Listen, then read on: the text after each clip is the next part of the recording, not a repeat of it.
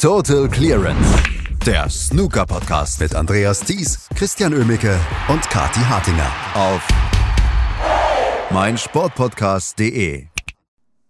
Tag 2 der European, des European Masters in Fürth ist vorbei und gestern gab es ein paar große Jungs, die gespielt haben, unter anderem Kyron Wilson oder auch Sean Murphy.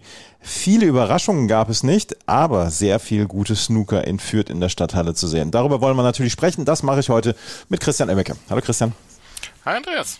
Ja, ich habe äh, Kathi schon nach ihren Eindrücken zu Tag 1 gefragt gestern. Wie war es an Tag 2? Ja, wie an Tag 1, nur mit anderen Matches, ne?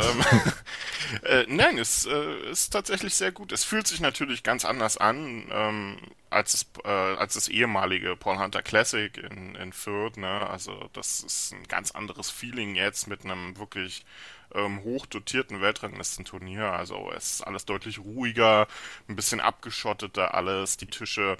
Ähm, aber das Snooker ist super und ähm, ich muss sagen, den Spielern scheint das auch sehr gut zu tun, denn ähm, es gab wirklich einige richtig gute Matches gestern.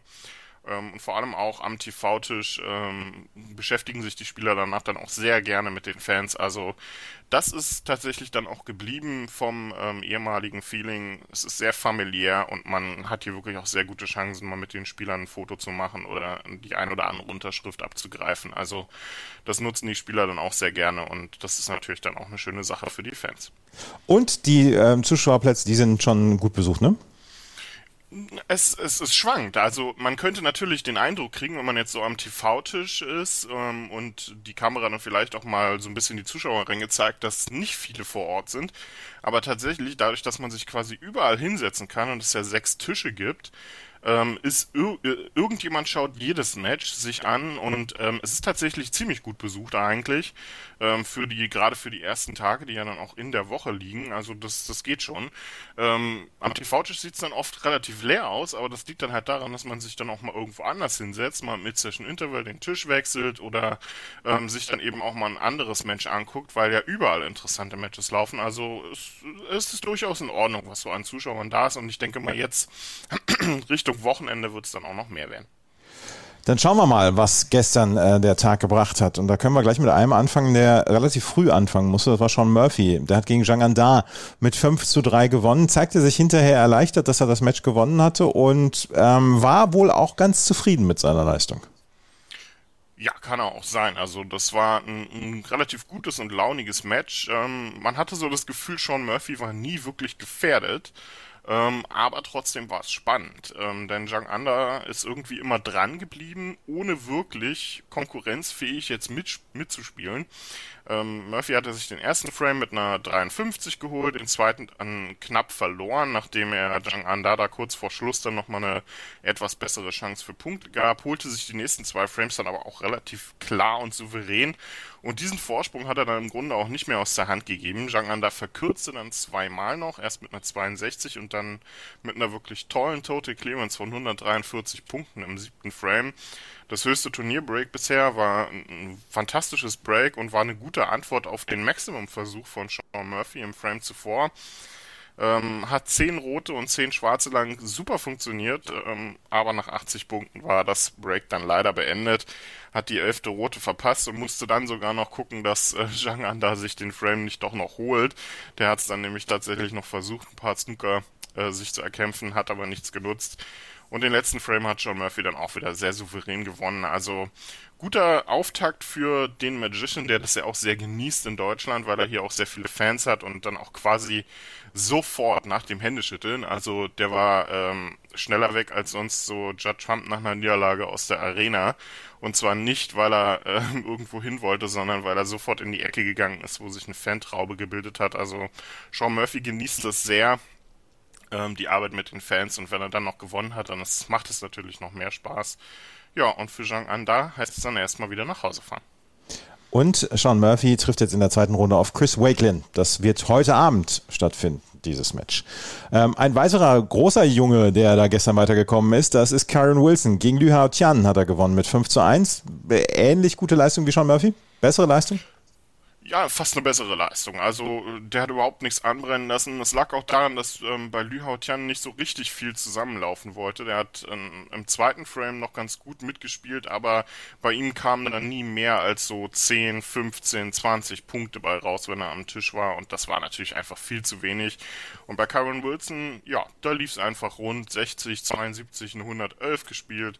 Also das war ein richtig guter, ein richtig gutes Match von Kyron Wilson und der hat Liu Tian dann auch den letzten Frame noch auf Pink vor der Nase weggeschnappt. Also das war alles in allem wirklich ein richtig starker Auftritt von Kyron Wilson und das macht ja auch ähm, in Vierten nochmal besonderen Spaß. Und auch hier hat er eine kleinere besondere Verbindung zu dem Turnier. War ja auch beim Invitational Event, was es ein Jahr gab, in Fürth mit dabei. Also Kyron Wilson kennt es auch sehr gut ähm, und hat hier schon mal einen guten Auftritt. Und er muss ja auch so ein bisschen was zeigen. Für mich ist Karen Wilson diese Saison so ein bisschen in der Bringschuld, nachdem es ja ähm, die letzten anderthalb Jahre jetzt bei ihm nicht mehr allzu rund lief. Also da muss schon noch ein bisschen mehr kommen vom Warrior und das gestern war auf jeden Fall schon mal ein sehr guter Auftakt. Jamie Jones hat gestern gegen Anthony Hamilton mit 5 zu 4 gewonnen. Daniel Wells gewann gegen Michael Judge mit 5 zu 3. Und Dominic Dale im Duell der Altmeister gegen Jimmy White mit 5 zu 3. Konnten die beiden alten Herren eine gute Show abliefern. Es war auf jeden Fall eine sehr gut besuchte Show, tatsächlich. Ja, ähm, kann ich mir vorstellen. Trump war am TV-Tisch, aber gefühlt die meisten Zuschauer hatten zwei andere Matches, nämlich Dominic Day gegen Jimmy White und am Nebentisch fand Jack Lisowski gegen Matthew Stevens statt. Also dort war eigentlich deutlich mehr an Zuschauer zu finden als ähm, am TV-Tisch mit Judd Trump. War durchaus ein, ein, richtig gutes Match, was sich die beiden auch lieferten. Jetzt nicht unbedingt von hohen Breaks. Ähm, äh, gekennzeichnet, aber Jimmy White hat hier doch noch mal ein bisschen was ausgegraben, was ihn so groß gemacht hat. Hatte ja auch eine Riesenchance ähm, als über 60-Jähriger, als erster über 60-Jähriger seit mindestens 20, 25, 30 Jahren ähm, in die Runde der letzten 32 bei einem Turnier einzuziehen, bei einem Weltranglistenturnier. Das wäre auch nochmal eine tolle, tolle Story gewesen, aber am Ende hat Dominic Dell ihm dann da doch mit drei Frames in Folge den Rang dann nochmal abgelaufen. Also war wirklich ähm, schön, die beiden Altmeister da auch mal zu sehen. Dominic Dale ja auch quasi jemand, der seit Anfangszeiten des Paul Hunter Classic mit dabei ist. Ähm, und Jimmy White ja jemand, der sowieso das Publikum ähm, so ein bisschen magnetisch anzieht. Also war durchaus schön zu sehen und gab viele Fans, die sich das dann auch gegeben haben. Judd Trump, dann lass uns doch mal gerade über Judd Trump und, und ähm, über Matthew Stevens, äh, Schrägstrich Jack Lisowski sprechen, die Matches, die parallel liefen. Judd Trump gewann gegen Ashley Hugel mit 5 zu 3 und Jack Lisowski gewann gegen Matthew Stevens mit 5 zu 2. Gab es zwischendurch ein bisschen Angst, dass Judd Trump vielleicht in der ersten Runde ausscheiden könnte? Tatsächlich ja. Ähm, und das lag gar nicht unbedingt so an ihm selber, sondern an einem verbissen kämpfenden Ashley Hugel, der es da geschafft hat, Judd Trump an der einen oder anderen Stelle auch so ein bisschen mal zu frustrieren. Und das äh, zeigte sich für mich dann nämlich im sechsten Frame als ähm, Judd Trump Snooker brauchte, aber tatsächlich ähm, die Lücke nur ein einziges Pünktchen betrug. Es gab noch rote auf dem Tisch. Ashley Hugel ist aber mit einem so fantastischen Snooker ausgestiegen, ähm, dass Judd Trump gesagt hat, nee, darauf habe ich keinen Bock dann gewinnst du den Frame dann eben. Und damit hatte Ashley Jugel auf 2 zu 4 verkürzt. Ähm, am Ende waren es dann die vergebenen Chancen bei Jugel, muss man leider sagen, die ihm dann doch so ein bisschen das Genick gebrochen haben, denn er hat ja Trump dann einfach zwischendurch zu viele Chancen gegeben, ähm, sodass der sich eben einen 4 zu 1 Vorsprung erarbeiten konnte und das war dann am Ende eine etwas zu hohe Hypothek. Wenn Trump dann mal in den Bällen war, dann sah das auch ganz gut aus, spielte eine 118 unter anderem und auch noch drei andere hohe Breaks. Wie so typisch dann nämlich eben auch im, ähm, im letzten Frame ein toller 81 aus der ersten Chance, nachdem man den siebten Frame ja dann auch noch auf die Farben abgegeben hat. Sah da eigentlich auch lange wie der sichere Sieger aus. Beide kämpften dann eben um die Farben und mit einer wirklich tollen Clearance hat sich Ashley Jugel dann auf Pink diesen Frame noch geholt. Ähm, aber es waren am Ende dann einfach zu viele Chancen, die er liegen gelassen hat und so hat sich da Trump dieses Match dann letztlich sehr souverän geholt. Muss sich meiner Meinung nach aber steigern, wenn er hier tatsächlich beim Turnier die Nummer 1 der Weltrangliste übernehmen will, was ja durchaus ähm, im Bereich des Möglichen liegt. Und Matthew Stevens keine Chance gegen Jack Lisowski? Er hatte Chancen bis zum Mid-Session Interval. Ähm, das kam genau zum falschen Zeitpunkt für Messi Stevens, muss man leider sagen. Ähm, Jack Lisowski begann sehr gut, holte sich die ersten zwei Frames und dann äh, begann eine tolle Messi Stevens Show mit äh, zwei starken Breaks, eine 87 und eine 86, holte sich die nächsten zwei Frames und dann war der Rhythmus weg, denn dann mussten beide in die Pause und aus der kam Messi Stevens dann leider nicht mehr gut zurück. Äh, zurück. Ähm, die beiden spielten ja vor fünf Zuschauern ähm, das ist leider so, weil die beiden, warum auch immer, an den Tisch gepackt wurden, der in der hintersten Ecke war, wo keine Tribüne mehr mangelt fand, ähm, Platz fand, sondern da stehen quasi nur sechs bis sieben Stühle aneinandergereiht vor dem Tisch. Ähm, ist ein Streamtisch, aber das war absolute Fehlplanung, denn als das gestern bekannt wurde, brach ein bisschen Hektik aus in der Stadthalle, weil natürlich alle auf die Plätze bei Jack Lisowski gegen Messi Stevens dann auch wollten. Das Match quasi am Nebentisch von Dominic Day und Jimmy White. Also erfreute sich dann sehr großer Beliebtheit gestern Abend. Ähm, bisschen Fehlplanung von den Turnierorganisatoren, aber Jack Lisowski hat das überhaupt nichts ausgemacht. Der hat es dann am Ende wirklich klar geholt. Ähm, endgültiger Genickbruch für Macy Stevens war der sechste Frame, den er auf die Farben dann verloren hat. Und mit einer 93 hat Jack Lisowski im letzten Frame dann auch ähm, quasi alles klar gemacht. Also schade für den ja auch Fürth Altmeister Matthew Stevens, aber toll fürs Publikum, dass er hier einfach auch mit dabei war und Jack Lisowski noch ein bisschen weiter im Turnier ist. Stuart Carrington gewann gegen Jordan Brown mit 5 zu 3. Mark Joyce besiegte Sean O'Sullivan mit 5 zu 2 und auch Robert Milkins war siegreich mit 5 zu 2 gegen Jack Jones und Barry Hawkins gewann gegen Aaron Hill. Über zwei Spieler wollen, würde ich noch sprechen wollen.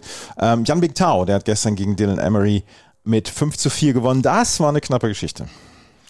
Das war eine sehr knappe Geschichte und sehr bitter für Dylan Emery am Ende, der wirklich ein starkes Match hier abgeliefert hat, ähm, vor allem auch im taktischen Bereich sehr gut mitgehalten hat mit Yan Mingtao und äh, nie aufgegeben hat, nie aufgesteckt hat, ähm, wirklich stark auch gestartet ist, hatte eigentlich das 2 zu 0 so gut wie in der Tasche. Ähm, Yan Mingtao schnappt ihm den zweiten Frame dann noch mit einer 65er Clearance weg und danach war so ein kleiner Bruch drin im Spiel. Ähm, Dylan Emery lag dann 1 zu 3 hinten zum Mid-Session Interval, nachdem Jan Mingtao dann auch so ein bisschen taktisch etwas die Oberhand übernahm. Nach dem Mid-Session Interval aber wieder komplett in die andere Richtung. Dylan Emery blieb dran und ließ sich dann auch nicht mehr abschütteln, schaffte zweimal den Ausgleich erst zum 3 zu 3 mit zwei starken Breaks, ähm, also kleinere Breaks natürlich, aber ähm, das war einfach wirklich gut anzuschauen. Er hat ein paar tolle Bälle gezeigt. Und dann kommt Yan Mingtao mit einer 102 raus, erst im siebten Frame. Da machte Dylan Emery genau einen Stoß und das sollte schon so ein bisschen schlimme Vorhersage werden für den letzten Frame. Da war es nämlich auch ganz genauso. Dylan Emery erzwang erst toll den Decider und machte dann im Entscheidungsframe wieder genau einen einzigen Stoß, nämlich eine Safety, nachdem Yan Mingtao den Anstoß gemacht hatte. Und das war's dann leider. Eine 83 war die Antwort von Yan Mingtao und das ist natürlich sehr bitter für den jungen Mann, ähm, der hier aber wirklich eine tolle Show abgeliefert hat. Also ich glaube, Yan Mingtao wird ja mindestens zwei bis fünf Schweißperlen sich von der Stirn gewischt haben nach dem Match. Und es war ja auch noch immer warm in Fürth gestern, ne? das war's, aber in der Stadthalle ist es tatsächlich gar nicht mhm. so warm, weil die ähm, Klimaanlage wirklich sehr, sehr gut läuft. Also am TV-Tisch friert man fast schon ein bisschen und das ist dann bei 34 Grad Außentemperatur schon sehr interessant. Ähm, also die Spieler sind, glaube ich, manchmal ein bisschen froh, dass sie lange Hemden anhaben. Ein Spiel, was wir noch besprechen wollen, das ist in der Abendsession gestern gewesen. Mark Williams gewann gegen Sanderson Lam mit 5 zu 2. Der, ich, ich möchte nicht sagen Altmeister, aber der Routinier hat sich durchgesetzt der, der Jogginghosen-Fanatiker. Mark Williams läuft hier nämlich auch immer sehr gerne rum, ähm, oft gemeinsam mit Kumpel Jackson Page, der ja auch gewonnen hat gestern, ähm, äh, sind die beiden hier oft mit einer Jogginghose unterwegs. Also ja, der hat's gut gemacht, ähm, musste aber mehr kämpfen, als das erwartet hatte, glaube ich. Ähm, startete erst mit einer 61, die nicht zum Frame-Gewinn reichte, weil Sanderson Lamb ihm eine 73 um die Ohren ballerte. Im dritten Frame war es dann eine 85 von Lamb ähm, und auf einmal lag der Altmeister hier zweimal hinten mit zwei, äh, mit erst mit 0-1 und dann mit 2-1. Ähm, danach lief dann aber bei Lam nicht mehr allzu viel zusammen und Mark Williams floatete dann so richtig gemütlich Richtung Sieg, schaffte erst den Ausgleich und nach dem Mid-Session-Interval dann auch drei souveräne Frame-Gewinne. Ähm, nachdem Lam dort seine Chancen nur noch so zu 10, 20er, maximal 30er Breaks ausnutzte und Mark Williams dann seine Chancenverwertung doch erheblich verbessert hat. Ähm, alles in allem aber jetzt noch nicht der beste Auftritt von Mark Williams, also da wird er sich noch ein bisschen steigern müssen. Vielleicht dann nochmal einmal zum neuen, wunderbaren, gläsernen ähm, Trainingstisch äh, laufen und dort ein bisschen spielen. Tolle Idee, ähm, da ins, mitten ins Foyer quasi in eine Ecke einen Trainingstisch zu ballern. Ähm, finde ich schön und ähm, haben auch viele Spieler bereits tatsächlich genutzt, das Angebot und es dann für die Fans scheuen, wenn sie dann auch mal ein bisschen den Leuten beim Training zuschauen können. Heute um 11 Uhr geht es gleich weiter und das wirklich mit guten Matches. Ähm, Ricky Walton gegen Jan Bingtao, Ali Carter gegen Stuart Bingham. Heute Nachmittag geht es dann weiter mit Judd Trump gegen Andrew Higginson und ähm, das ist schon ein richtig guter Tag, den Fürther heute sieht. Ja, vielleicht der beste. Ne? Man sieht heute alle Spieler tatsächlich, die noch im Turnier sind, auch die, die einen Freilos hatten in der ersten Runde. Ich, ich freue mich ganz besonders auch gleich in der ersten Session dann auch Marco Fu wieder am Tisch zu sehen, hier in Fürth. Ähm, das, äh, das, das freut mich ungemein, dass der wieder da ist. Heute Nachmittag wird auch Zhao Tong ins Turnier eingreifen der ähm, ja das German Masters gewonnen hat, also vielleicht den Deutschland Doppelschlag sucht und auch eine Abendsession ist so sind wieder so viele tolle Matches heute. Also Sean Murphy wird eingreifen, Karen Wilson, Mark Williams, alles in der Abendsession. Da wird man wieder ähm, nicht wissen, zu welchem Tisch man da zuerst möchte. Jack Lisowski gegen Zhu Yulong. Also das sind einfach nur fantastische Matches und ähm, wir können da einfach letztendlich nur froh sein, Snooker in Deutschland wieder zu haben, beziehungsweise Snooker in Fürth wieder zu haben und ähm, das Turnier hier des European Masters einfach nur zu genießen. Und darüber werden wir dann morgen sprechen. Hier bei Total Clearance auf meinsportpodcast.de. Wir werden natürlich täglich über das European Masters in Fürth berichten. Was zum Teufel, du Bastard? Du bist tot, du kleiner Hundeficker. Und dieser kleine Hundeficker, das ist unser Werner. Ein ganz normaler Berliner Kleinstkrimineller, der dann aber im Knast das Ding seines Lebens dreht. Una Fantastica Risetta Perla Pizza. Er klaut seinem Zellengenossen ein Pizzarezept. Aber nicht irgendeins. Und mit dem eröffnet Werner dann die beste Pizzeria Berlins. Doch Werners Glück ist nur von kurzer Dauer. Denn es hagelt Probleme. Werners Pizzaparadies. Erstmals großes Kino- und Podcast-Format. Mit fetter Starbesetzung. Alina But, Kida Ramadan, Edin Hasanovic, Oliver Koritke, Ralf Richter, Ben Becker, Winfried Glatzeder, Anna Schmidt und viele mehr abonniert die Scheiße. Jetzt macht schon, mach! Total Clearance. Der Snooker-Podcast mit Andreas Thies und Christian Ömicke auf meinsportpodcast.de.